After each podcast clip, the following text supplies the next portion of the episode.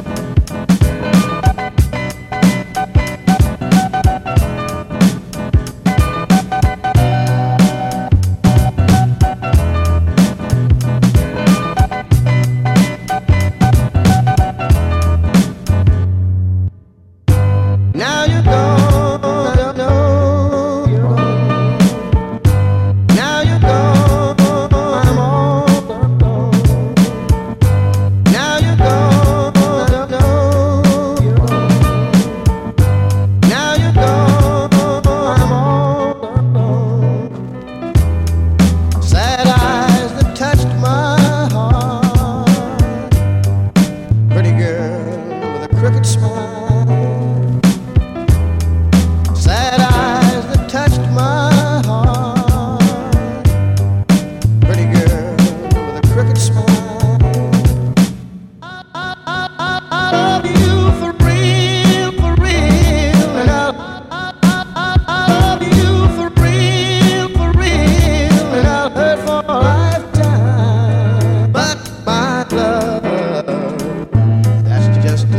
with